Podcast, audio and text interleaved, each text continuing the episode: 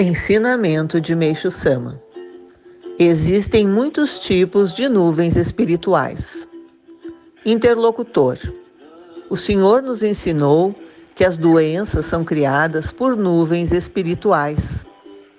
Existem muitos tipos de bactérias e também muitos tipos de doença associadas a elas. Também existem diferentes tipos de nuvens espirituais? Meixo Sama.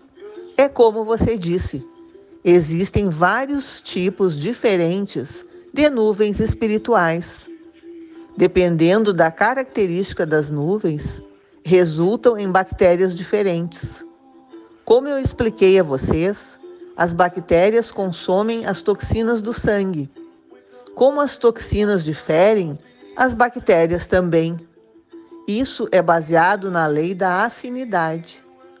Porém, uma doença pode ser causada por um tipo de nuvem espiritual em um país e outro tipo em outro país.